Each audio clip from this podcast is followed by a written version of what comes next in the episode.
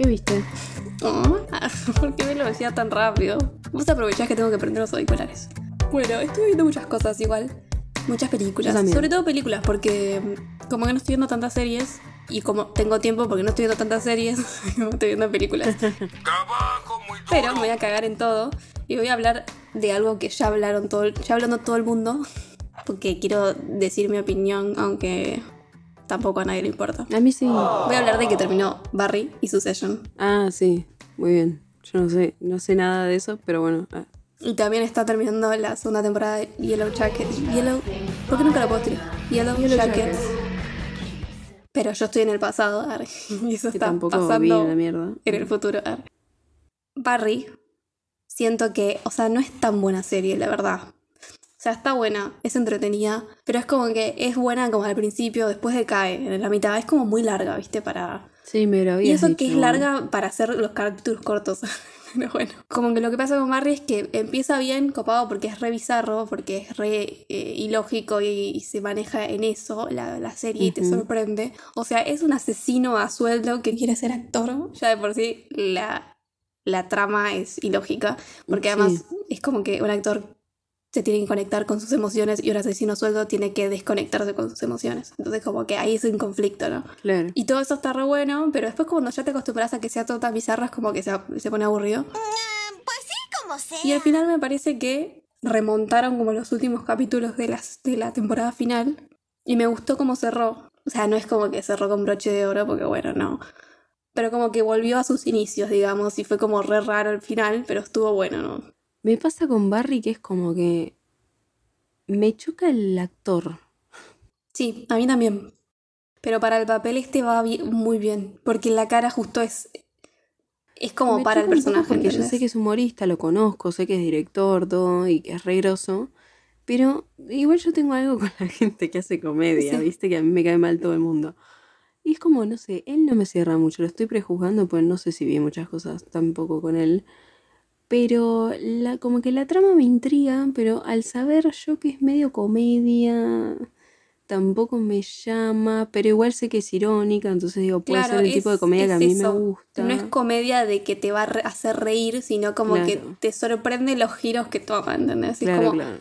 es como cosas que vos no pensarías y es como todo re lógico, es como en el mundo de, de los colmos, no sé. Claro, Todo también me pasa que cuando me rompen mucho los huevos con algo, viste, cuando algo es muy popular, por eso Succession no la vi Bueno. y no... Igualmente yo diría, Barry está buena, yo qué sé, si la quieren ver para pasar el rato, sí.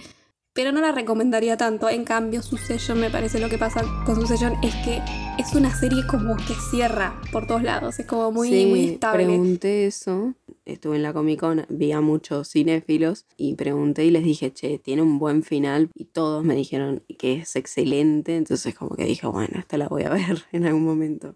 A mí, en particular, no me mata porque es como muy, es como muy seria Succession, no sé. Pero tiene todas las, como que todos los capítulos tienen como una escena que te, te deja con el corazón en la boca, más o Mm. menos. Aparte Y tiene mucha, mucha tensión. Pero después a lo último me di cuenta, y eso va con lo que te dijeron, que cierra bien. O sea, creo que cierra bien porque la serie no podía cerrar de otra forma. Es como que yo ya me lo esperaba al final. O sea, como la trama principal de la serie. Pensé que iba a cerrar de esta manera. Pero está bien que cierre como pensás que va a cerrar. Porque toda la... Como que toda la serie es un círculo y es como que todos los personajes están encerrados en el infierno, más o menos, en sus propios infiernos. Y me hizo acordar mucho a la definición de locura, eh, eso de hacer siempre lo mismo y, o sea, y esperar resultados diferentes. sí. Es una cosa así, es como que ellos están encerrados en esa todas sus vidas. Forever. Y por eso siento que cierra como tiene que cerrar y, y me parece perfecto. Me encanta la intro, o sea, no, no Sí, vi la tiene intro, Todas pero las me nucas, encanta la como me hace musiquita. acordar a nucas de Tarkovsky. No, no, no, no la vi la intro, pero digo la musiquita la conozco. Ah, sí. Bueno, la, intro es, primero es como, me hace acordar también mucho a El Juego, se llama The Game, la película esa, que me hiciste ver. Que viste toda La la, de- escena esa que se ve Sí. como material de archivo de él con el padre. Bueno, es una cosa así el inicio, es como Ah, toda una sí, familia sí, rica. De cuando eran chiquitos. y después como que todas las nucas de ellos sentados sentados en mesas empresariales. Everything I've done in my life, I've done for my children. ¿Y Yellow Jackets? Yellow Jackets. ¿Ibas a decir algo? Que está buena. nada. Está buena porque es re pochoclera, pero es re pochoclera bien, ¿viste? Como que está bien hecha y. Y los Mm, personajes no, sí, son re simpáticos algunos. Como también. Y es re turbio. A mí, o sea, como que todas las series tienen que tener algo turbio para que me atraiga. Sigue manteniendo el suspenso de qué carajo, ¿entendés? De- de- Es la segunda temporada y sigue yendo y viniendo con ellas de chicas y ahora de grandes, digamos, en el presente. Y como que vas conectando cosas y van apareciendo cosas nuevas y decís, pero ¿y, y cómo carajo las rescataron? ¿Cómo salieron de ahí? Y las chicas, eh, o sea, las de, ellas de jóvenes actúan re bien, me parece que son re buenas actrices todas, de grandes y de jóvenes. Ah, también es una serie bien hecha, Ah, por ahora. esa, la, esa la quiero ver. Bueno, ¿y vos qué viste? Yo estuve viendo mucho terror, un Copado. montón de terror y también superhéroes. Vi una peli que se llama The Boogeyman, que está basada en un El cuento, más allá del Boogeyman, está basada en un cuento de Stephen King, Ah, que me re gustó. Leí el cuento y el cuento me, gu- me gustó mucho también. Pero a lo último hay un par de detalles que no me cierran, que es esto que digo siempre de no me muestres mucho al monstruo. Mm, sí. Se empecinan en mostrarlo y a mí se me pincha un toque eso, ¿no? Usted no aprende. Pero para mí es una gran peli que tiene un sonido buenísimo y está buenísimo para verla en el cine porque está muy paneado y tipo, estás adentro de la película. Y eso da bastante cagazo, está buena. Esa es parte bastante como terror clásico, no es nada extraño, ¿viste? No es. ¿Y da miedo igual? Eh, un par de escenas me hicieron cagar, pero, pero tranqui, o sea, como jumpscares que como que capaz Sí. sabía que venían y me asusté igual, Pero ¿viste? Porque, es más miedo de jumpscare que de que te mantienen en un suspenso medio de terror. Sí, no, no. Es más como si te dijera de este estilo de pelis, onda. El conjuro, ¿entendés? Que como que están bien Claro, hechas, sí. pero no es. O sea, para mí al menos no van a quedar en la historia, ¿entendés? El conjuro es muy popular, pero para mí no es la gran cosa tampoco. Después vi eh, Boo is Afraid, Ah, cierto. Me olvidé que habías visto eso. que esa creo que no puedo decir nada, Entonces, porque cuidado. hay embargo, pero se estrena en octubre, así que lo siento, no creo que tampoco me baneen por hablar de esta película que ya se estrenó en un montón de partes del mundo. Eh, no me gustó nada, Mira. nada, nada, nada. Ari Aster yo lo rebanco, pero Mm. está subida al pony de una forma terrible. Arrancó con Hereditary, que está buenísima, que es una peli de terror, que tiene cosas especiales, no es una peli de terror como cualquier otra. Se subió un poco al Sí. pony y hizo Midsommar, que ya es especial, pero a mí me gustó bastante, me pareció original.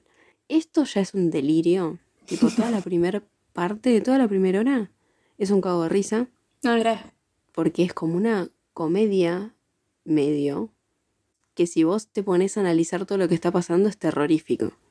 Claro. Pero Joaquín Phoenix labura tan bien y es tan boludo porque Boo is afraid posta, Sí. tiene miedo posta. Y él tiene miedo durante toda la película. Y es tan miedoso que te causa gracia porque decís, "Uh, boludo, tenés 50 años, no te comportes como un nene, ¿entendés? Ok. Son tres horas de película. Un montón. La primera hora es, es excelente, para mí es fantástica. La segunda hora ya empieza a meter cosas técnicas tipo obra de teatro Mm, claro. que son interesantes, pero yo ya me empecé a aburrir. Y la tercera hora es un delirio total. No hay alegoría, ya no se entiende no nada. Y como que para mí pierde el sentido cuando es tan falopa. O sea, si es algo que vos solo, como director, vos solo entendés, no es gracioso, boludo. No está bueno, ¿entendés? Eh, Ya es como. O sea, eh, no es al estilo Mother, por ejemplo. No, no. Porque Mother es como que. por más que, hay es bastante línea, sí. rebuscada y todo, como que lo entendés. Sí. Acá, acá no hay explicación. Acá no hay explicación. Es como que el chabón, no sé, Ari tiene unos re problemas psicológicos. Y los quiso demostrar en su película que, tipo, ay, bueno, esto trata sobre algo que Con razón, yo entonces más". yo vi la, no, no- el no review de. Letterboxd que decía que era una mina diciéndole, eh, Ari, háblame por privado que vamos a rezar por vos, no sé qué. Y aparte pone cosas como muy de humor, Mm. pero grotesco, que no es gracioso. Y quizás es eso de también de que, de que siente que tiene que, re- o sea, superarse a sí mismo y hacer cosas cada vez más, más que rompan esquemas, digamos. que le dan presupuesto porque ya se hizo su nombre Claro. en su público. Entonces el Sí, porque ya como, como, como Midsommar medio le hicieron mucha fama esto de ah, un terror en la luz del día y todo con cosas pasteles, que tampoco es que, bueno, si buscas seguramente encontrás cosas de ese estilo. Mm. Y como que él rompió un poco con eh, los clichés del terror, digamos. Y eso lo recontrabanco, porque también ya desde Hereditary viene rompiendo con los clichés, porque Sí, sí. no te pone jumpscares, te da miedo por otras cosas. Pero acá para mí ya traspasó los límites de lo delirante, o sea, por momentos parece un video ensayo, boludo. Como que tendrá que volver, volver atrás, volver a sus raíces. Sí, un poquito, un poquito. Así que haga algo como Hereditary, qué sé yo, algo así Yo he visto especial, cortos bueno, de él pero- que también están buenos. Bueno, creo que este se basa en un corto. Creo que Boo is Afraid, la historia se basa en un corto. No sé si de él o de, de otra persona. Después vi una que se llama Speak No Evil, que decían que era re terrorífica y no me gustó. Me parece que está bastante bien en general todo y es impactante, pero Claro. los personajes son incoherentes. Porque Sí. llega un punto que decís, boludo, no te bancas esto. Y viste cuando vuelven por una pelotudez y decís, nah, esto ya no tiene sentido. Justificámelo un toque. Claro. Después otra que arre, se ponía re Sí, a- y ahora, a- ¿para a qué tenemos otros podcasts, eh? Pero bueno, la, la ¡Una última cosa que digo. Va, igual voy a decir dos cosas más Ok. también. En una frase. Arre. Ah, ¿quieren saber cómo se mata una familia en un programa de horror de los Simpson? Todo esto y más en 60 minutos. Eh, una que necesito que vea todo el mundo porque está muy buena es una que se llama Soft and Quiet. No voy a decir de qué se trata, pero es, es magnífica porque cuando arranca esperé algo y me dieron otra cosa que nada que ver. Es una película que trata de un grupo... Ibas a decir que no te ibas a decir quién de qué se trata. Sí, no iba a decir, pero es como que si no digo nada, boluda, es como no tiene sentido, ¿no? Así No que sé. corta eso de que no iba a decir nada, R, o déjalo, no sé. Y después vi Flash, que no puedo decir nada, pero me encantó. Todo esto lo voy a cortar, ¿sabes? No, no lo corte. Sí, porque no podés decir nada. Y la otra que no dijiste nada tampoco. Bueno, vean eh, Spider-Man 2, Across the Otra Spider-Verse, más. porque es una peli excelente. Yo soy Mel. Yo soy Luz, Y y esto, es es Juego de Cinefilo. Juego de Cinefilas. Decir a propósito. Ah, No quiero hacer más nada. Dale. Bueno, si están escuchando en YouTube o en Spotify, recuerden dejarnos comentarios, likes, eh, compartir y demás cosas. Tenemos también TikTok e Instagram, nuestras redes sociales donde compartimos cosas. Eh, pueden encontrar todos los links abajo en las descripciones de todo. También en Instagram tenemos Linktree, en TikTok también. Y dentro de estos Linktricks y todos estos links tenemos Cafecito, que si nos invitan a un cafecito, pueden decirnos una serie o una película para ver. Y lo vamos a ver. Miedo. Ya hemos tenido una película, una serie que nos han dicho que dura 15 temporadas, más de 15 temporadas. No puedo creer. Así que Voy a imaginen lo que eso. pueden hacer con solo un- unos pocos No, pesos. Arre. cómprenos mínimo un cafecito por temporada si quieren que hablemos de Vamos a todo. subir el precio. en dólares. Fin de espacio publicitario. Estamos reunidas en el episodio 48, parte 1, para hablar de porno para principiantes o P para principiantes, porque no sé si no nos van a bañar por decir porno. Arre. Yo sí no lo dejo y a la Una mierda. perra sorprendente. No creo igual. Es una película coproducida por Uruguay y Argentina, estrenada en 2019. Su director es Carlos Ameglio, eh, uruguayo de 58 años, que trabajó en los últimos Bernicelli, Idea. Psiconautas, Idea. La Cáscara, No sé. El Hombre de Walter y Porno para principiantes. No, nada más. Nada más. El guion está escrito por él, junto con Leonel D'Agostino, 48 años argentino, Vamos, vamos. guionista de A través de tus ojos en 2006, Un amor Me suena. 2011, El fin de Potemkin 2011, Puerta de Hierro, El exilio de Perón 2012, El rascacielos latino 2012, Planta Madre 2014. Casi los latinos no me mata. Siento que se va a poner a cantar una cumbia. ¿no?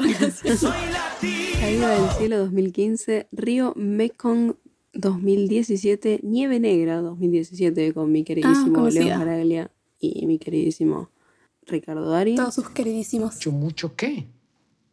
Amor. La Casa de Arguelo 2018, Blindado 2019, Ciegos 2019, Esta nunca la vi y la quiero ver. Las siamesas de 2020. No, no la. No me suena. Es con Rita Cortese, creo. Si no me equivoco. Ciegos me sonaba, pero esa no. Y lo último, Miénteme de 2022. Miénteme, hace daño, luego te arrepientes. ¿No es así la canción? Esta peli está escrita también por eh, Bruno Cancio, escritor y psicólogo que ha publicado libros como Extractos de Limón y Vodka Shots. Todos eran de. Eh, sus cuentos han sido publicados en antologías uruguayas y latinoamericanas. Es coautor del guion del largometraje P para principiantes de 2018 eh, y es guionista y director del cortometraje Un viernes de noche de 2017. Cuestión que vamos directamente a la peli. La peli arranca con un tipo que va a una iglesia a confesarse, un pibe en realidad, ¿no? Un jovencito. Sí, no tan tiene como 40 jovencito, años. parece. no tan jovencito, pero no tan viejo tampoco. Es como un pende viejo. El flaco este viene a confesarse, el cura se sienta en el coso, en el confesionario, no sé cómo verga se dice, gran Boluda, vos hermano. sos, vos sos religiosa. No, Protégeme, no, no Señor, sé cómo se con llama. tu Siento que eso debe tener un nombre en especial, pero no sé cómo se llama. Confesionario me suena muy gran hermano. Sí, mal. Y el que va a confesarse le dice que en realidad está ahí porque está buscando Adiós. a Víctor Medina. Y el cura como que lo niega, obviamente al toque nos damos cuenta que reconoce ese nombre. Y le dice, como que el chabón lo aprieta un poco y dice, no, eso ya pasó, esa persona no existe, listo, es él, obvio. El pibe le dice que está rastreando a los creadores de una película porno, que es una película que es un clásico, que es como dentro del género, es re importante. Como que cambió la historia del mundo. Una época, claro. Que habló con todos los, los que participaron en la película, pero que necesita hablar con el director. Bueno, el cura termina admitiendo que es él y empieza a contar la historia. Había una vez. Pero antes de irnos al pasado, el padre Simón está interpretado por Roberto Suárez, que es uno de los principales referentes de la generación de los 90 Ah, en teatro uruguayo. Norberto apenas tarde en 2010, Una noche sin lunas en 2014, Otra historia del mundo en 2017, Ojos de madera en 2017, Carmen Vidal Mujer Detective en 2020 y también trabajó en una que se llama Perros del Viento que no sé, no tengo el año, arre. Pero bueno, es como que tiene, tiene pocas cosas. Es más de teatro, se ve. Claro. O sea, no tienen perfil en Wikipedia, ¿entendés? Entonces, Sí, tipo, sí. yo qué sé. Igual también Uruguay y Argentina somos reconocidos. Bueno, pero es como que siento que los argentinos tienen perfil en Wikipedia, como que los uruguayos, no sé. Ve que no les hacen. Arre. Son el faso que tienen alrededor les hace no hacer Wikipedia. Nada Escena desaparecida. Desaparecida, fin. Mientras que el pibe que va a buscarlo está interpretado por Denny Brechner, que es productor de cine y no encontré nada más que su Instagram, que tiene fotos con sus hijos, así que no tengo ni idea de qué Oh, hizo. No, Saludos. no me salió nada. Esto es el mundo real. Cuestión que vamos al pasado, a la historia que cuenta el padre Simón que admite que es este tal Víctor Medina, o sea, se cambió el nombre, todo huyó, algo raro pasó. Sí, mal, porque Y hizo cuando cura es además. joven está interpretado por Martín Piroyansky, Un poco más conocido. actor, guionista, productor de cine y televisión y director de cine y televisión argentino de 37 años. En cine trabajó en Sofocama en 2006, Cara de Queso en 2006, Cara de queso la conozco. Ah, ¿Viste cómo va a ser tu culpa? XXI, que sé que es con Darín, en 2007, pero no la vi. No me suena. El frasco en 2008. En 2009, un juego absurdo y excursiones. No estoy leyendo todo, claramente. En 2010, Vete más lejos, Alicia. En 2011, Mi primera boda. En 2012, La araña vampiro y Errata. 2000 Araña vampiro, no. Lo quiero ver. 2013, Vino para robar. 2015, Voley, esa la conozco. Y Sin hijos. 2016, Permitidos. 2017, Mamá se fue de viaje y El último traje. 2019, esta película. 2020, La vagancia. En 2022 laburó en Hoy se arregla el mundo. No me acordaba que estaba él. Ah, mira. Sí. Laur- Claro, yo la la- vi también. Laburó en El gerente. No me acordaba que estaba él. Esa no la vi. Otra vez con Esbaraglia en las dos. Y laburó que esta sí la vi en El método Tangalanga, que está bastante linda esa película. A ver, Ah, teniendo en cuenta principal, ¿o que trata de Tangalanga, ¿no? O sea, hay que verla con ojos de... Va a hablar de Tangalanga. Tangalanga. Sí. Imagínate que, como todo comediante, no me cae bien. Es que tiene una forma muy particular de. Es esa forma de que- mm, No le crees, pero le crees. Es como que no sabes si te está todo el tiempo es jodiendo. actúa-. Es como que actúa mal, pero Claro. en realidad es, es la forma de actuar, pero al mismo Claro, pero tiempo actúa digo, mal, pero un mal que vos decís. O sea, conozco Pero me lo personas creo en este además. contexto. Eh, Como que siento que lo puedo ver en la vida real. No sé. Claro, sí, sí, pero mm, como que también Sí, siento que siempre siempre hace es el mismo papel papel. de idiota, ¿entendés? Y por, por alguna de esas casualidades Bueno. de la vida tiene levante, cosa que no entiendo. Pero bueno. ¿Por qué lo A todo esto no nombré, pero una serie que vi que em, la creó él, que está, es bastante divertida, que no me acuerdo, no sé. Ah, 2022. Del 2022 se llama Porno y helado.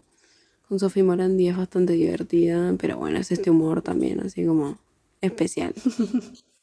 El pibe se está por casar entonces con su novia, que es la protagonista de todos sus cortos, porque él quiere ser director de cine y fue director como de esos cortitos. Pero llega un momento en el que no tienen más plata porque la plata medio que se la Sí, saca a la madre o, o- o ella fracaso. padre y bueno, es medio un vago. Así están las cosas, país. Cuestión que él tiene un tema con el suegro, porque el tipo lo quiere poner a laburar de carete, de carete. De caretear. El tipo igual lo quiere sí. poner a laburar de cadete en el banco donde él es gerente. Y este no quiere hacer nada porque no quiere trabajar prácticamente. arre. La película es como re obvia, ¿no? Porque es justo un gerente de banco, lo más serio que puede haber, ¿viste? Y Mal, al lado el de un chabón que que quiere hacer director de arte. cine. o sea. Y bueno, él como que está por tirar la toalla porque como que dice que no tiene más plata, que ya no puede hacer nada. Entonces sí, además se va a casar. se va a casar y como que tiene que sentar cabeza y va a aceptar el trabajo de cadete y todo eso. La novia está interpretada por Nuria Flo, que no encontré muchas cosas. Trabajó en una película que se llama Estoy afuera. En 2014, una que se llama eh, la de Estoy afuera, no sé de cuándo es. Ah. Eh, Mr. Kaplan en 2014, Migas de Pan en 2016, Severina en 2017 y esta película en 2018 Severina, es lo último que hizo. A mí también. Y su papá, o sea, el suegro de Víctor, El gerente del banco. está interpretado por Jorge Bassano, que trabajó en Patrón en 1995, en Ruido en 2005, 23 segundos en 2014 y esta película Para principiantes en 2018 2019. Sale 2018 porque bueno, lo grabó en ese momento, pero se estrenó en 2019. Y no tengo Mira. más información, así que no sé, por ahí es reconocido chabón, pero A mí no me suena. no me sale Ninguno sí. me suena excepto, bueno, los obvios. Bueno, los más conocidos, ¿no? Tipo Creo que Arauz. son tres, ¿no? Eh, y yo lo conozco a él, a Nico y a Arauz. Sí, por eso tres. Sí, Arauz me encanta. Bueno, la cosa es que el suegro paga la mitad de la fiesta del casamiento, les regala una casa y Víctor como que está re molesto porque no quiere depender del tipo, digamos, pero al mismo Bueno, tiempo no hace nada para, o sea, si sos un vago, arre. Mal. Como que se queja de que la piba tiene todo servido, porque también después vamos a ver que la piba trabaja en ese mismo banco, o sea, como que... Claro, pero la piba es como, con- o sea, es realista, digamos. Claro, sí, es como, bueno, el chabón le consigue trabajo a toda la gente de su familia, no está mal. ¿entendés? Está, bien que va a ser cadete, pero bueno, ¿qué querés Pero bueno, en hacer? un banco igual. Y es un laburo en blanco, ponele, ¿no? Sí. Bueno, cuestión. Dice que él siente que lo controla, que todo lo de los regalos es para controlarlos. Y es como, ¿quién te va a querer controlar a vos? Me cae mal el personaje, es un tarado. Eh, sí, mal. Le va a cortar las alas. Cuestión que él pone en venta su cámara para comprar una heladera, porque es como que el chabón dice, eh, el suegro le dice, ay, bueno, yo te compro la casa, y él dice, no, no, ¿cómo me vas a comprar una casa? No sé qué, bueno, yo pongo la heladera, dice el muerto de hambre. Pone en venta la cámara y le cuenta todo esto al amigo, a su amigo de un videoclub, porque nunca dije que esto está ambientado en los 80. El amigo se llama. Aníbal y está interpretado por Nicolás Furtado, actor uruguayo de 35 años que eh, hizo su carrera en Argentina prácticamente. Sí. Lo conocemos más De hecho, hace relativamente poco me enteré, no me acuerdo por qué, pero me enteré que era uruguayo. Sí, lo sabía, yo pensé que era de acá. Porque además de chico estaba acá. Sí, sí, sí, trabaja, trabajó bastante acá. Él no está tipo en Casi Ángeles o algo así. En cine, no sé, ahora lo leo y te digo, arre. En cine laburó en 2008 en Más Ángeles, Bueno, en no es casi. 2013 en Re Locos y Repasados, en 2018 en Perdida, en 2019 Ah. Jesús de Nazaret La de Lu- Luisiana, ¿no? y P para principiantes y Amor de película. Perdida, sí, no la vi. Eh, yo sí. Luisiana TV. re bien, Rick, ¿no? TV hace bien de Paula porque... Claro, es que ahí hace de policía. No, nada, no te la creen. Sí, sí, me acuerdo. ni Y ella. aparte es como una trilogía, ¿no? De películas, Sí, sí. cualquiera. Yo vi, creo que una sola. En televisión estuvo en 2011 en Porque te quiero así, Dance, Las bolsas del corazón, Maltratadas. En 2012 Tierra Rebelde, no sé qué es eso. De 2012 a 2013 en Dulce Amor. Ah, mira, no sabía. En amor. 2014 en Somos Familia. En 2016 Educando a Nina. Y de 2016 a 2022. Ah, no, tuvo más cosas, arre. De 2016 a 2022 en el, el Marginal, que creo que ahí lo conocí yo. No la vi, la pero. primera temporada me pareció una garcha, así que la dejé. Sí, nunca me Sorry, interesó. sorry. Ay, es- no tiene sentido. Y voy a dar mi justificación de por qué no tiene sentido.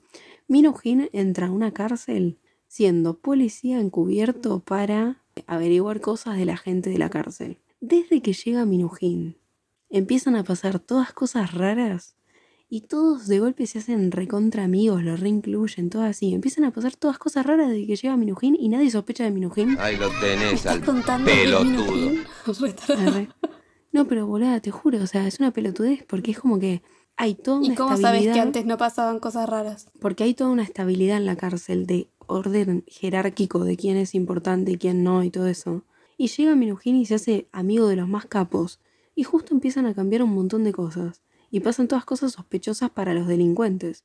¿Y cómo no sospechás de Ah. Minujín, boluda? Yo como que me imaginaba, no sé por qué me mezclé con una historia de terror, digo, pasan cosas raras, como que se mueven, No, no, no. se mueven las celdas. No, boluda, No en el sentido de... Claro, como sé, que hay se empiezan a pasar cosas malas a hay ellos. un soplón, ponele, alguien contó algo que no tenía que contar. Y es obvio que es Minujín. Si nadie lo conoce y recién llega, ¿para qué Claro, le y se contás el supone gran que ellos están como más alerta y más, tienen más calle y saben esas Claro, cosas. Esas cosas se dan cuenta en el no, toque. no, ellos. no, es muy mala, es muy mala. O sea, no tiene Tipo, lógica en el- la trama, digamos. No tiene lógica en, en el propio universo. y aparte, a mí que me gusta a Minujín, cómo trabaja, no me gusta, no le creo nada. O sea, tipo, Oh. jamás te creería que sos un policía encubierto, pero no te creo. arre. Pero este pibe, Nico Furtado, está muy bien en su papel. Y eh, Gerardo Romano también trabaja muy bien. Pero Ok. yo le solté la mano porque me pareció muy mala. Tipo, vi la primera temporada y dije... Chau, chau, adiós. 2017 trabajó en Fanny la Fan. En 2021 laburó en Entre Hombres y en Maradona Sueño Bendito. Me había olvidado que era pasarela. Y en 2021, ah, desde el 2021 y actualmente, labura en Impuros, que no sé qué. Oh, no la conozco. Entonces, ¿cómo es que se llama? Recalculando. Aníbal. Ya cerro el nombre porque es como re de Fernández. señor. arre. Arre. Aníbal le cuenta entonces a Víctor que es- hay un chabón que está interesado en comprar la cámara. Cuestión que está interesado en algo más. El tipo lo quiere contratar a Víctor para grabar una película, para dirigir una película. Y él se emociona. La película es una película porno. Por algo, el título de esta película de la que estamos hablando. ahora Pero entiendo. Víctor es medio estúpido y no entiende, o sea, lo entiende después de un rato largo que es una película. sí. Cuando el chabón directamente le dice, vos grabaste gente coger, y él como que le dice que no, y no, no o sea, te, te están diciendo que es una porno, bueno. Sí. Pero bueno, cuestión que es lento. De veritas, Este de tipo veritas. misterioso que la contrata es Daniel Araoz, que Que me es re encanta como mafioso. actor. Es re Me encanta mafioso, la voz que mal. tiene, todo así. Sí, Esa voz de fumar 800 puchos por día. Mal. Pero cuando hace de tierno, es re tierno al mismo tiempo. Es como... le Sí, queda lo re ve- bien. es que igual la buena Es re muy bien buen hecho. actor. Eh, es un actor, humorista, director teatral y presentador de televisión argentino. Él es de humorista, 60 ¿ves? Y te cae bien. Rompimos, rompió Sí, todo. Hace de malo muchas veces, arre. En cine trabajó en el 87 en la clínica del doctor Cureta, en el 98 en El Desvío, en el 2000 Una historia de tango, en el 2001 ¿Quién está matando a los gorriones? En el 2005 Papá se volvió loco, 2006 Un peso, un dólar, 2009 El hombre del lado, esa la vi y él ganó el premio Cóndor de Plata por esa película y me acuerdo que era como re zarpada la película en el sentido de que él laburaba súper bien y me acuerdo que la vi pero yo era chica igual y me aburrió Claro. un montón. Sí. Pero bueno, Suele qué sé yo, por ahí la tendría que ver ahora, no sé. En 2014 laburó en Bañeros 4, Los Rompeolas. Buah. Buenísimo. 2016, 8 tiros. 2017, Una especie de familia. 2018, El Potro, lo mejor del amor. No me acordaba que laburaba ahí. Es lo mejor del amor. 2019, La Odisea de los Giles. Sí, Me sí. parece un película, La Odisea de Sí, los es Giles. muy buena. 2019, esta película, P para principiantes. 2021, La Noche Más Larga. 2021 también, Cato.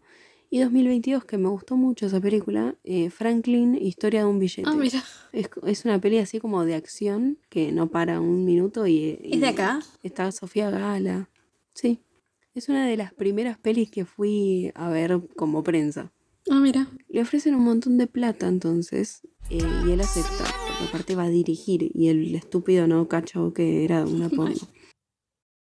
Entonces, eh, bueno, este productor, digamos, el que lo contrata, que es productor, aunque también va a ser productor Aníbal, le dice que vaya con Aníbal a ver a la actriz, que es una actriz internacional, que eh, es una estrella que viene de. Estados Unidos y no sé qué. Bueno, Porno. se llama Ashley, una estrella porno, que se llama Ashley. Ah, está ya tiene interpretada nombre. por- Carolina Manica, o Manica, no sé, una actriz brasileña de 42 años, que no encontré muchas cosas tampoco. Lauró en 2008 en La Riña. En 2010, Malu de bicicleta. 2011, Amor en cuatro actos. Em Amor en cuatro actos. Arre, no sé Ah, cómo re se dice porque está en, en portugués y no tengo ni idea.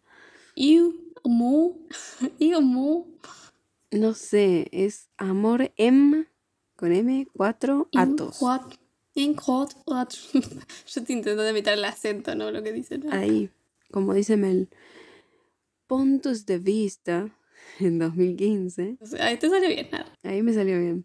Rua Acosta, arre, en 2018. Ahí fue como medio que ah, a la costa, no sé. Me suena a otro Y en acento, 2000, no sé cuál. bueno, eh, P para principiantes en 2018 y eh, desde 2022 está en El Valle Olvidado. Cuestión que la van a ver y Víctor queda maravillado porque la mina primero que le abre la puerta y está re media en pelotas, pero bueno. Es como medio esto del estereotipo de la Sí. actriz porno de que está en culo todo Sí, el sí. día también, ¿no? Pero bueno, es la gracia de la película. Ahora vamos a hablar después del tipo de humor que maneja esta película. Eh, el otro también está como re maravillado, Aníbal, pero porque es un pajero mal. Víctor como que la admira porque la ve re decidida la mina. Él es un salame encima. Y eh, pegan buena onda y hablan de la peli, como que dicen que hay que cambiar el guion porque es malísimo. Y ella dice, vamos a hacer una película pornográfica, pero que sea arte, que tenga una buena historia. Y él está como re en una Claro, no, porque ve no que la mina creía que una escribe. actriz porno iba a ser como Claro. buscar el arte en las películas. Y dice que fue novia de Win Wenders, que mencionamos Ah, en una época. Ah, Sí. sí, sí. Dice que como que salió con él, ¿no? No es que Sí. fue novia, como que bueno. Él después dice que es la novia. Y esa plata que le dan, que es un montón y que es re falsa, el, el fajón de ese de guita es re trucho, tipo, Sí, es impreso cualquiera. Le da la plata a- al suegro y le dice que eso es para comprar la heladera, va así a hacerse el guapo, ¿viste? sí, sí, es más pijudo. Ese tipo, yo, esto es para pagar la mitad de la fiesta. Y Además, o sea, dice, Se ve grande el fondo teguita, pero no sé, una fiesta es mucho plata. Sí, mal, encima de eso. Y la, es más una le- heladera. Bueno, igual yo estoy pensando también en plata de hoy en día, que eso es un montón. Claro, Pero no antes sé. capaz que era más accesible hacer una fiesta grande, más elaboradas en un banco. Claro. Porque el tipo paga toda la fiesta, ¿no? El suegro. Y es como que le dice, eh, también le dice, ay, bueno, la mitad de los invitados los elijo yo, porque el chabón medio que la fiesta la hace, pero porque la hace como se le canta. Era para él la fiesta, no para el Sí, era para él, o sea, era para invitar a todo el banco y quedar bien. Se hacían esas cosas en las cosas de empresa, porque tipo mi hermana cuando cumplió 15, Ay, boluda, yo invité a los jefes de que- mis viejos a mis 15. claro, mi viejo también tuvo que invitar a... O sea, mi hermana hizo toda una mesa con toda gente del trabajo de mi viejo. Y se cruza a la piba en el banco, porque va al banco a dejarle la plata al suegro. Y la piba como que le dice, ¿qué haces acá? No sé qué. Y le dice, no, le vine a contar a tu papá que me contrataron para hacer una película, voy a ser director. Nunca dice que es una porno. Claramente. La piba le empieza a hacer 800 preguntas y te das cuenta que él le empieza a rechamullar. Como que ella le dice de qué se trata la película, le pregunta en otra escena, y él le dice que es de un científico albino que, va que ve el futuro y no sé qué más. Es como todo, cualquier cosa. Muy Aparte, random. aparte es gracioso como lo dice, porque dice, no, nada del otro mundo, viste algo tranqui, es de un científico albino que ve el futuro. Claro, igual, o sea, como cómo se te ocurren ah, cosas Mal. así de la nada, Y ¿viste? que el sol se acerca a la tierra y a él le hace Claro, mal y porque como es es albino, le va a hacer mal, o sea, le va a hacer peor. La realidad es que a él no se le ocurre ninguna idea. Y tiene que, se le tiene que ocurrir algo porque habían dicho que iban a hacer una buena película pornográfica, pero que iba a ser una buena película, que iba a ser arte y lo que sea. Bueno, Arte, arte, arte. cuestión que en ese momento la piba como que se empieza a calentar, por así decirlo, eh, o sexualmente estoy diciendo. Porque está con un Y director. como que parece famoso. que está por pasar algo. Como nunca pensé Claro, que... porque le dice, ay, estoy con un director de cine, no sé qué, bla, bla. Cuestión que tiene como una especie de revelación en ese momento porque hay una tormenta y escucha un rayo. Entonces se va corriendo y le dice, ¿me prestas el auto? Es como, no tiene ni auto propio, o sea, es como re- el re Pobre. fracasado, ¿no? Re Porque, o sea, hoy en día mal. que no tengas auto, bueno, pero en los 80 medio que todo el mundo re tenía auto. re. Además, generalmente como que él tenía, puede tener auto y quizás las miran menos que él, ¿entendés? Claro, sí, sí, pero bueno. Más común que el chabón tenga el auto. Va a buscar a Aníbal. Y le cuenta la historia de James Whale, que es el director de La novia de Frankenstein. Y le explica que ese es un peliculón, que confirmo que es un peliculón, y que el chabón también hacía películas malas y que nadie le daba pelota y no sé qué, hasta que eh, la pegó con eso y se hizo re famoso. Entonces como que dice, yo tengo que hacer algo así, tengo que hacer una película que sea buenísima, que sea arte, aunque sea porno, no importa, pero tiene que ser buenísima. Tenemos que hacer Porkenstein, dice, en vez de Frankenstein, Porkenstein. Sí. Igual la idea me parece buenísima a mí. Es, Es buenísima, buenísima. sí. A todo esto, Nico Furtado se come Igual- la película. Me hace- lo que me hace reír con su Sí. estupidez. Sí, sí, en realidad sí, yo me río más Me con él río que... mucho más con él que con Piroyan, que a mí no me causa tanta gracia. Es, como re idiota, pero es como que le sale tan natural que decís, es idiota. Porque es como medio que siento que siempre hace eh, el mismo papel. Eso sí. Porque es gracioso, pero Siempre porque lo he visto haciendo bobo, idiota, pero le sale bien. Ah. Sí, le sale bien. Pero bueno, cuando Sí. hace de pasarela no está mal igual en la serie de Maradona. Ah, quizás es eso, viste, que los encajetan en un, en un tipo de papel Sí, sí, también. y quedan así eh, medio obligados a hacer esas cosas. Cuestión que, bueno, le cuentan toda esta historia a eh, Araos, que está, está presente Ashley también, ¿no? Ah, y a todo esto Araos siempre tiene eh, como un matón al lado. Cuestión que cuenta la idea. Se le ocurre que un tipo cree, a un- cree, cree, de crear es cree, arre, sí. Se le ocurre, Sí, cree de crear. lo, leí, lo leí y dije, qué, qué raro, arre. ¿Quién Bueno, la cuestión que cuenta la idea. Se le ocurre que un chabón cree a una mujer con varias partes de otras mujeres. Es muy Pigmalion. Sí. Ah, mentira, es muy Es muy Frankenstein. Porque justamente es Porkenstein. Igual, debo admitir que me gusta como más como, ter- o sea, para hacer una porno me gusta como termina la idea de que, porque el chabón que no quería que cojan en toda la mí está película. buenísima la idea, posta. Es re O buena. sea, cuando cogen es como que cobra vida. eh, es Eso re tiene más sentido. todo, pero sí. Claro, claro. Bueno, eh, como que le da la vida al tipo, este creador del monstruo, de la monstrua, arre, y bueno, como que hace, después otro chabón la encuentra y la hace ir a vivir con un hombre ciego que no sabe que ella es bellísima. Es como una reversión de Frankenstein con una mujer, digamos, bueno. Aníbal y eh, Araos. Me mata que al otro le digo Araos porque ya me olvidé el nombre. van interrumpiendo para preguntar en qué momento hay sexo, porque es una película porno. Como que a Víctor no le sale meter eso en el medio, ¿no? Entonces insisten en que le dé vida penetrándola en vez de con el rayo, Sí. digamos, o que estén los rayos, pero que se la coja, digamos, y ahí la mina cobre vida. Y me parece gracioso, o sea, eh, por más que es re machirulo, Sí, como bueno, que es una porno igual. es, tiene sentido, ¿no? En todo el contexto. Incluso Aníbal eh, dice, y ahí vos decís, ah, bueno, el chabón, claro, tiene cultura de cine igual, porque labora en el videoclub y sabe un montón, en realidad. Sí, igual mencionan millones de películas pornográficas eh, todo el tiempo. Sí, sí, pero y como me matan los títulos. No sé si son de cacha- reales, pero me matan. No, no, sí, no, no sé, me cae de risa. El que le dice, ¿sabes cuál es la, cuál es la película, película más alquilada? Y le dice doble, doble penetración de no sé qué, no sé qué le dice, pero Anal no es, creo que es. sí, doble anal directamente, algo así. Es buenísimo. Y el otro dice, ah, que seguramente es algo de Tarkovsky, creo que dice. Ah, sí, sí. Como, sí, ¿quién claro, carajo Ni yo lo alquilo y eso que te puedo yo mirar una alquilo. película de Tarkovsky. Igual, Aníbal dice que en la parte en la que tienen que ir a buscar el monstruo con las antorchas y los palos y no sé qué, que vaya todo el pueblo y se la cojan todo. Fuertes palabras. Es un poco fuerte. Fuertes y desconcertantes. Pero bueno, eh, como que ella está de acuerdo también, ¿no? Le parece bien, porque le copa la idea. La cosa es que para que se haga bien, necesita más plata, dicen. que No quiere poner más plata. Y medio que a Víctor ahí lo agarra el matón del productor y le da un par de golpes en la cabeza, todo así. Víctor se va y la lleva a Ashley a comer un choripán a un puesto. No hay por qué. Y ella le está preguntando si él tiene pareja o tiene algún compromiso o algo así. Él lo está negando y justo aparece su prometida Así las cosas deben en la ser. escena. Y charlan un poco. Y la chica como que le dice, ay, están comiendo acá en este puesto, porque claro, el pibe es una rata y no tiene dónde caerse muerto. Y como que ella le dice, no quieren venir a comer con nosotros que estamos comiendo con mi papá y con los Meshi, que son, que son los hermanitos de ella. La actriz Ashley dice, sí, por favor.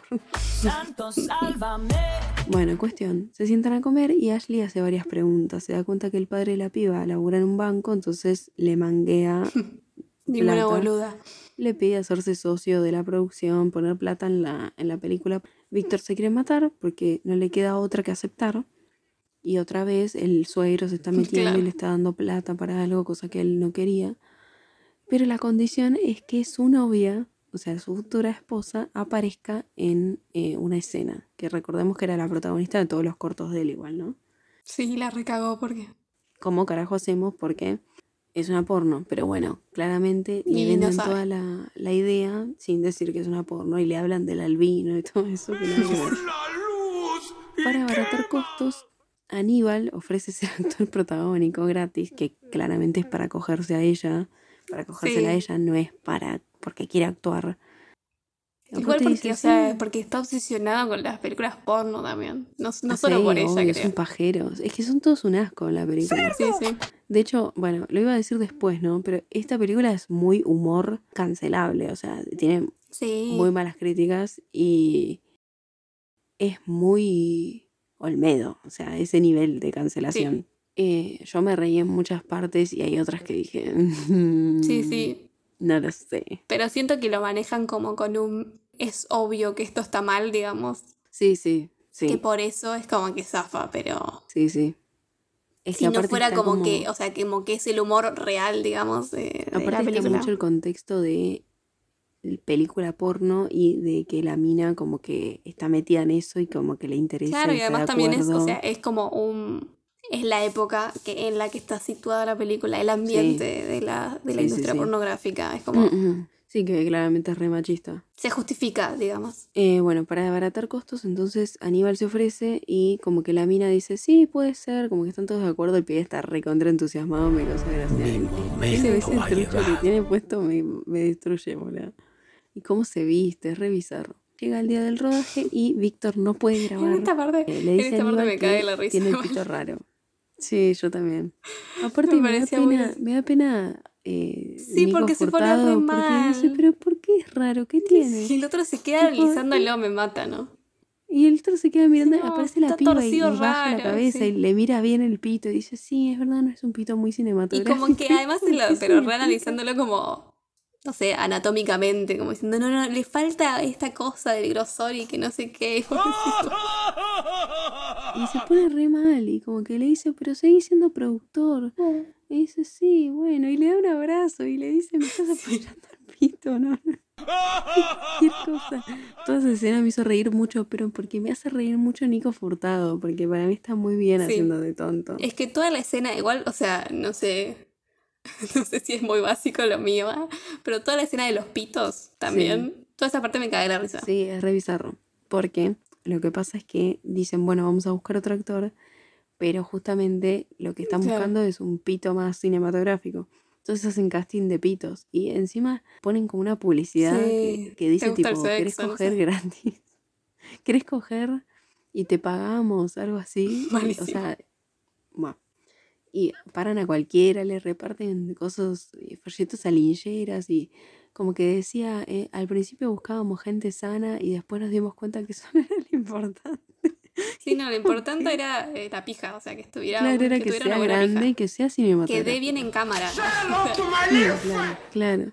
Bueno, entonces nada, hacen todo el casting, seleccionan, Aníbal anota todas cosas en un cuaderno, eso lo me que mata. sea, y se ponen a ver fotos de chotas, los tres juntos. La dick pic de antes, porque eran Polaroid. Víctor y Ashley. Pero Aníbal se da cuenta que anotó todo mal, entonces como que no encuentran qué pija coincide con el nombre de cada uno. Claro, anotó los datos de las personas por una hoja y las pijas y las formas y la- todos los detalles en otra. Y como que no tenía cómo coincidirlas. Que eso es muy bueno. las dibuja. ¿Por qué? Sí, Y en una dice, uno tenía forma de frutilla. Sí, porque dice grande apetitoso. No, no, no.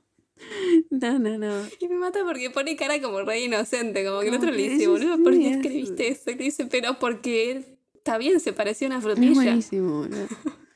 Bueno, cuestión. A todo esto, Ay, Aníbal se va porque como que él le dice, bueno, anda a arreglar esto que, que es un desastre, le dice Además, Víctor. es como, hay que ser cara rota, igual todos los que fueron al casting, ¿no? Pero como que el chabón dice que los va a llamar uno por uno y les va a pedir datos de sus pijas a ver si coinciden para encontrar la- a las que ellos quieren. Dice, eh, bueno, cuestión que Víctor se queda con Ashley hablando y están revisando las fotos de las chotas en una cama, encima es todo re sospechoso y justo llega la novia.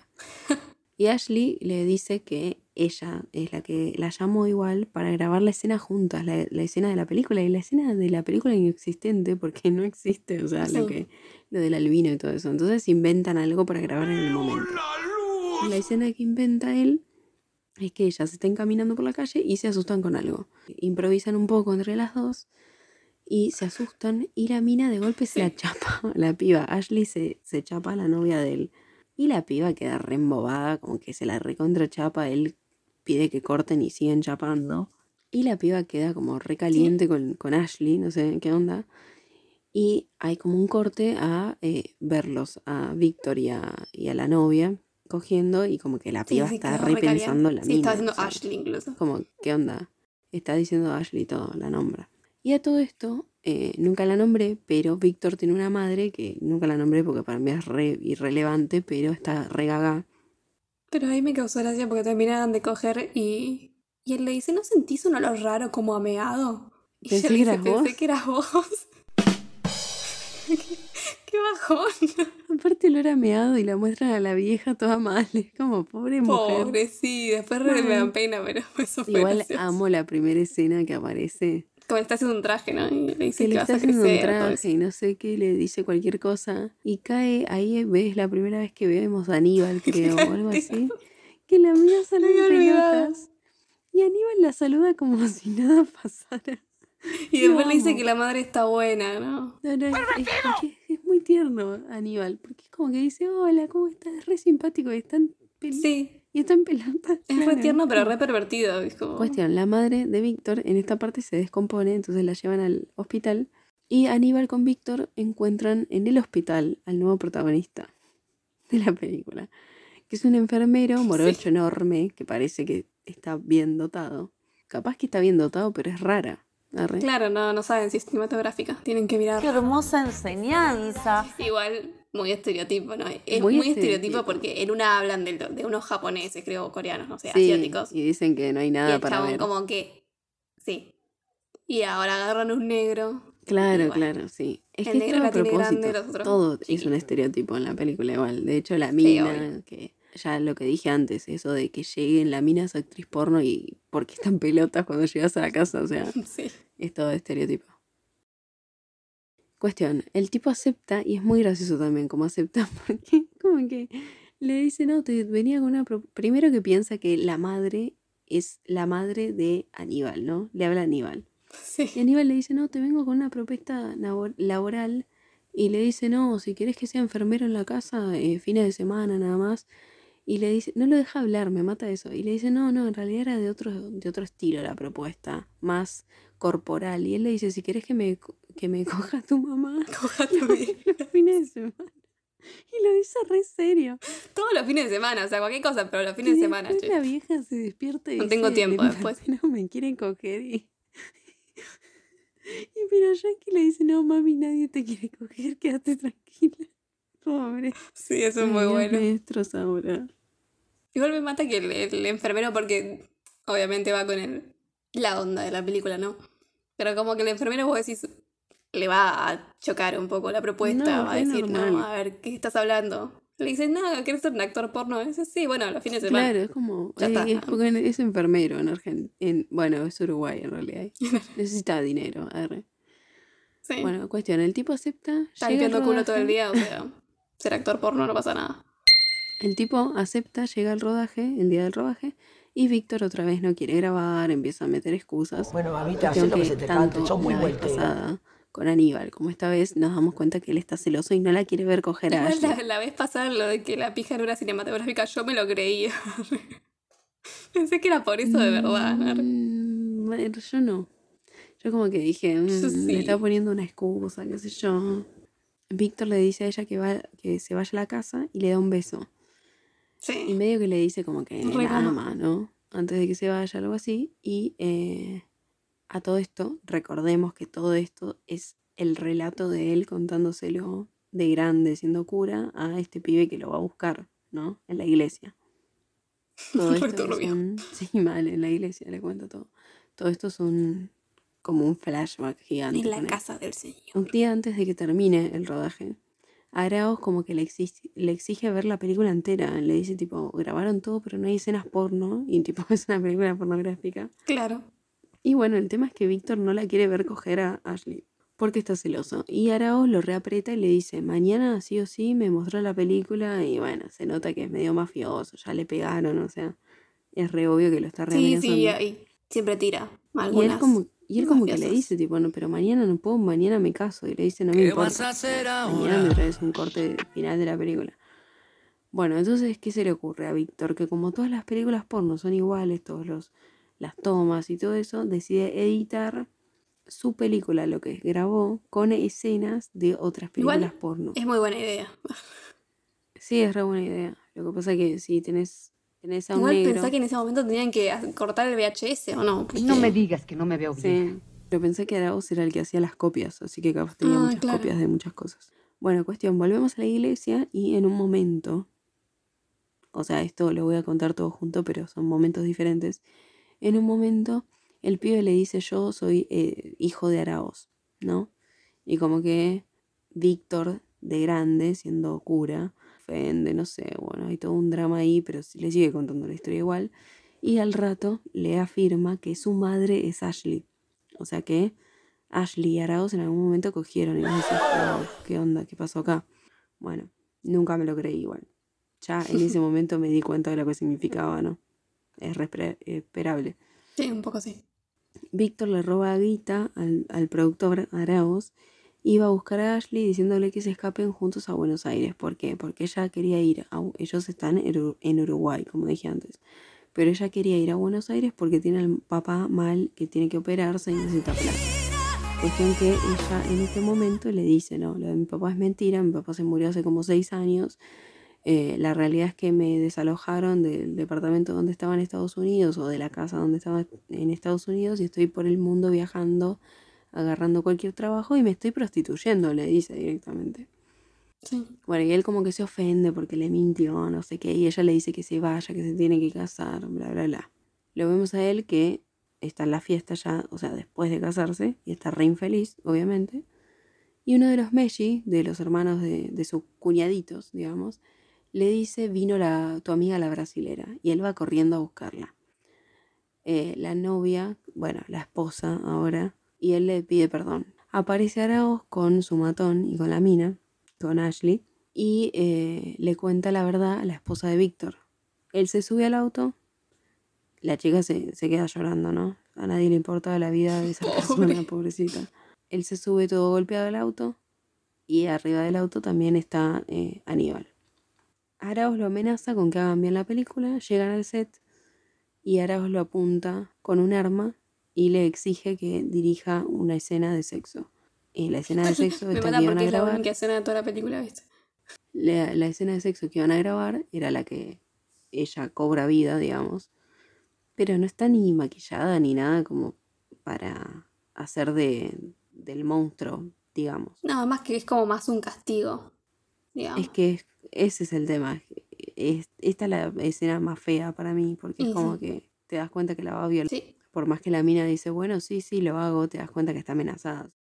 Y bueno, nada, es como que entre miradas eh, se entienden eh, Aníbal con, con Víctor. El matón se electrocuta y eh, a Arauz, Víctor le pega con, con la cámara en la cabeza, la cámara se rompe. Es como todo medio figurativo sí. eso, ¿no? Medio como, o ay, sea, bueno. dejó todo atrás. Cuestión que se escapan todos, los engañan a estos dos boludos. Y esto me parece medio una pavada. O sea, en primer lugar, ya es raro que, que Arauz se enoje porque le exige que se grabe la escena porno con la mina y todo eso. Es medio raro porque le dejó una película entera, ¿no? O sea, editada con sí. escenas de otras películas porno. ¿Cómo se dio cuenta el chabón si es un idiota también, no? Claro, no, dice que el otro se dio cuenta, que el matón. Ah, que el matón se dio cuenta. Como que el matón es medio pajero y se dio cuenta porque se debe saber todas las películas porno y se debe saber en detalle. No me acordaba de eso. Qué agradable sujeto. Porque ellos a todo eso es como, ellos son distribuidores de películas porno. Sí, sí, sí. Y querían hacer como la suya propia. se escapan los tres y como que Aníbal medio que se queda para hacer tiempo, no sé, es medio como el héroe que se sacrifica, pero nunca vemos qué carajo le pasa, así que ni idea. Sí. Y Víctor se escapa con ella, se van al puerto y se sube un bote y ella como que corre pero se queda atrás y medio que parece que se queda atrás a propósito para que él se vaya solo, no sé, y empiece una nueva vida, no sé qué onda. Llegan los dos malos en, el, en un auto y como que logran alcanzarla a ella y Víctor se sube solo al bote y se aleja y como que ahí empieza esto de el olvido y toda esa fama que no tuvo, porque la película está terminada claramente de alguna forma y tuvo éxito porque es como un hito de la porno. y a su barco le llamó libertad. Vamos a la actualidad, en la parroquia esta, esta escena es como, como que le dice, ay, ¿por qué me mentiste si yo sé la verdad? O sea, ¿para qué, para qué le hiciste contar todo? Entonces, qué sé yo, no sé. Mal. Era para que funcionara la película. Volvemos al pasado. Resulta que después del beso que Víctor, o sea, Víctor se había puesto celoso con la escena en la que Aníbal tenía que garcharse a la mina, digamos, y al final no quiso y le dijo que tenía el pito raro, arre. Pobre. que es como que él la manda a ella a, a la casa, algo así, y le da el, el primer beso y le dice que le re gusta y como que medio que la ama, parece que ahí Aníbal en ese momento y los ve chapar. Y Ashley le dice a Aníbal, che, ¿tenés ganas de ser director por un rato? Como diciendo, tipo, estamos recalientes, aprovechemos el momento para coger y, y grabás vos. Y garchan, y la escena de sexo al final que se graba y que queda en la película, final es el propio Víctor que tiene una cámara, que, que tiene una cámara, que tiene una máscara, entonces no se le ve la cara. Esa escena queda toda en la película y es el momento en el que conciben al pibe este que va a buscar a Víctor, que en realidad es el hijo, ¿no? Y Oh bueno, nada, my como que el pibe medio que se va ofendido a los gritos, tipo, ay, porque el chabón le dice, hijo, vení, y es como, pero vos sabías o no, no sé qué onda. Sí, nada, muy random. Eh, y el pibe como que dice, me- Ashley, tipo, mi mamá me lo, me lo dijo todo antes de morirse, bla, bla, o sea. Después nos muestran que Víctor, que ahora es un, es un cura y se cambió de nombre y todo eso, tiene, eh, sigue viviendo con la madre que está re gaga, Sí. cosa que tampoco tiene sentido, Sí, fue digo, pero bueno. Y, y como que se arregla con el hijo, todo así, y todos los de la iglesia se ponen a ver la porno. Y fin. Es un buen mensaje, es toda la familia unida. No tengo mucha data para decir ni cosas, pero premios estuvo nominada en Cinema Brasil Grand Prize en 2021, pero no ganó nada. Eh, estuvo nominado Carlos Ameglio como... Va, en realidad estuvo como mejor eh, film iberoamericano. Es como que si ganaba se lo iban a dar a- al director, ¿no? Pero bueno, fue una nominación, así que ese es el único dato que tengo. Y para decir de la película, em, hubo momentos en los que posta me reí mucho con Furtado porque me parece que está muy bien y es muy gracioso y ese papel le queda muy bien. Después, personalmente, Piroyan que a mí, ay, no sé, no empatizo mucho con él. Me pasó lo mismo con Tangalanga, que Tangalanga me hace reír todo. La película está bastante linda hecha y todo. Y es bastante tierna y todo, pero como que él a mí me repele, no sé, hay algo que no, no me cierra de él. También me parece que es como, como que Piroyansky es conocido por hacer un tipo de humor que ya hoy en día no es popular Sí, sí. y sigue haciendo el mismo tipo de humor. O sea, como que no cambia. Claro, pero es porque es famoso por eso también.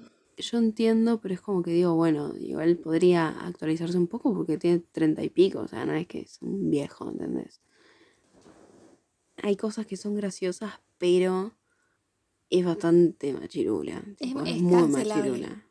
Es muy cancelable, pero bueno, yo me río igual con este tipo de humor porque soy de una generación que nació con ese tipo de humor y que con los años uno se deconstruye y ya ciertas cosas no te causan gracia bajo ningún término porque veo al medo y no me río. Me Claro, pero siento que es como Pero eso de que. es lo que decíamos de que hay como que se nota que Que no es a propósito, no es como una que estoy parodia de eso, ah, sí. claro, claro, es como que es medio paródico, pero tampoco está clara la parodia. Para mí sí, Eh, pero. Ah, porque digo que toda la película es como re. Hasta en muchos momentos está como mal actuada. Porque es como. Sí, igual es como que es así a propósito. Sí, por eso digo, es como que entiendo. O sea, la entiendo como eso, como que todo el tiempo no se toma nada en serio. Mm, Claro, claro. Todo concluye al fin. Arre. Es como que también tiene muchos chistes básicos, que yo me río con los chistes básicos. Me acuerdo el momento en el que eh, están fingiendo como que están grabando la película posta y dejan entrar al padre de la chica, al Que suegro el de chabón está hablando por el boquito que lo hace ir para atrás. Lo hace bajar, agacharse. ¿Por qué me causa gracia esa estupidez? Ah, sí, lo hace agacharse, no. Sí, sí, igual me cae de risa con eso. Pero cuando lo hacen entrar y están en plena escena y es como que Sí. Víctor quiere hacerse eh, como el que tiene a todos El más cagando pijudo. y que está re enojado porque el actor actúa mal. Y el actor es el negro, el pijudo que habíamos dicho antes. Y tiene que, o sea, el suegro de él piensa que, que, que la historia es sobre un Que albino. Y entra y negro. hay un negro quejándose de que tiene el sol cerca. Y ahí salta furtado y le dice, sí, no, es que tenía el sol tan Sí, cerca. sí, es la parte final quemó". de la película. la luz y quema. Y es como que vos decís, ay Dios, es como, no, o sea, no da que hagan esos chistes, ¿entendés? Pero yo me reí, pero, pero, pero me río porque es furtado, porque si lo decía Sí, puede ser. Pero Yankee capaz no me reía, ¿entendés? Pero lo dice con tal inocencia. Me reí, sí, me reí con algunas escenas. Lo que me pasó un poco es que me pareció brillante la idea de la porno. Pensé que iba a haber más rodaje, tipo, y que iba sí, a ser más gracioso parte eso. como que la hacen. Eh, y rápido. es muy reiterativo que siempre es la misma escena la que graban con ella. Y nos muestran muy poco de todo lo otro. Entonces como que me hubiera Además es gustado. en un galpón, o sea. Claro, sí, sí. Eh, como que me hubiera gustado ver más cómo hacían la película. No por lo porno, arre, sino porque es como justo Frankenstein, que, a no- qué sé yo, a nosotras nos gusta, viste, que siempre lo Sí. nombramos, entonces como que era graciosa y estaba buena la, la idea de... Seguro si googleas debe haber unas porno así. Seguro, debe haber.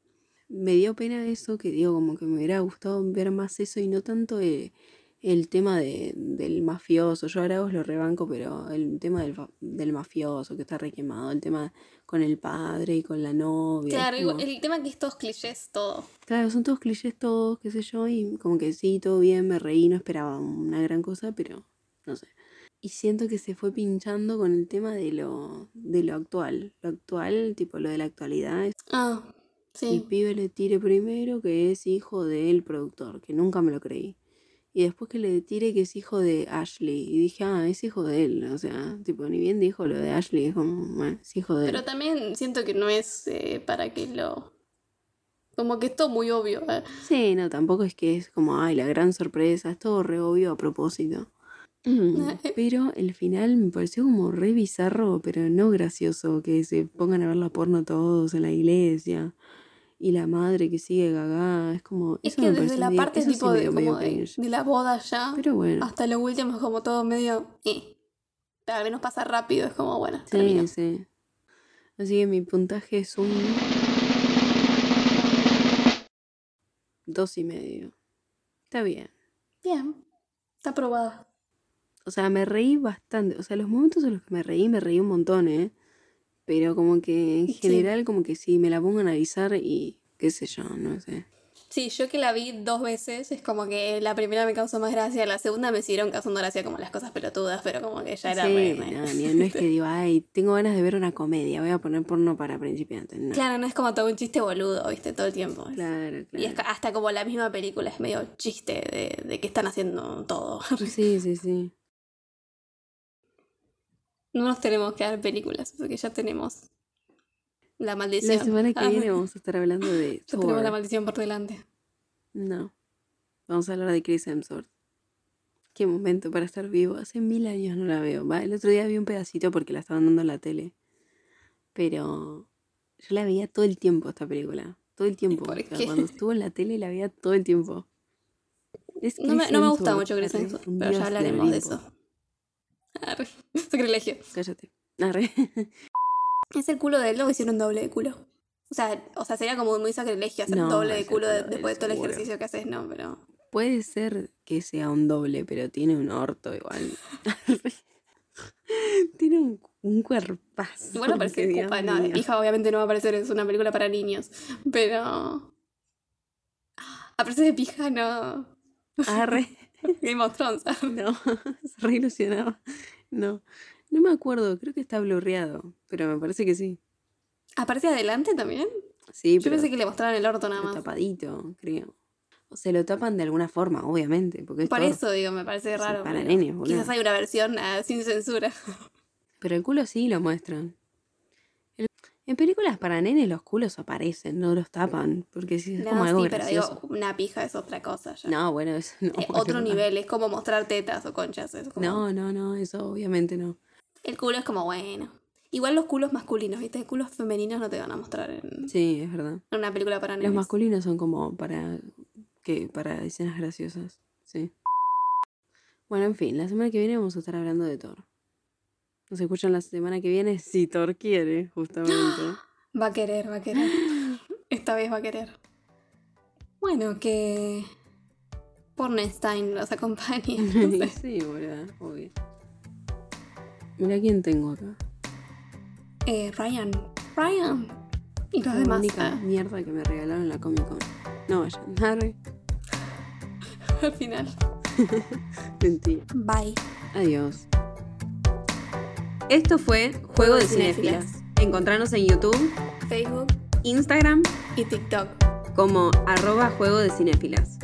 Yo soy Mel, me pueden encontrar en Instagram en arroba m.rem, rem con doble E. Y yo soy Luz y me pueden encontrar como arroba Sirena de Comarca. Nos encontramos la próxima semana.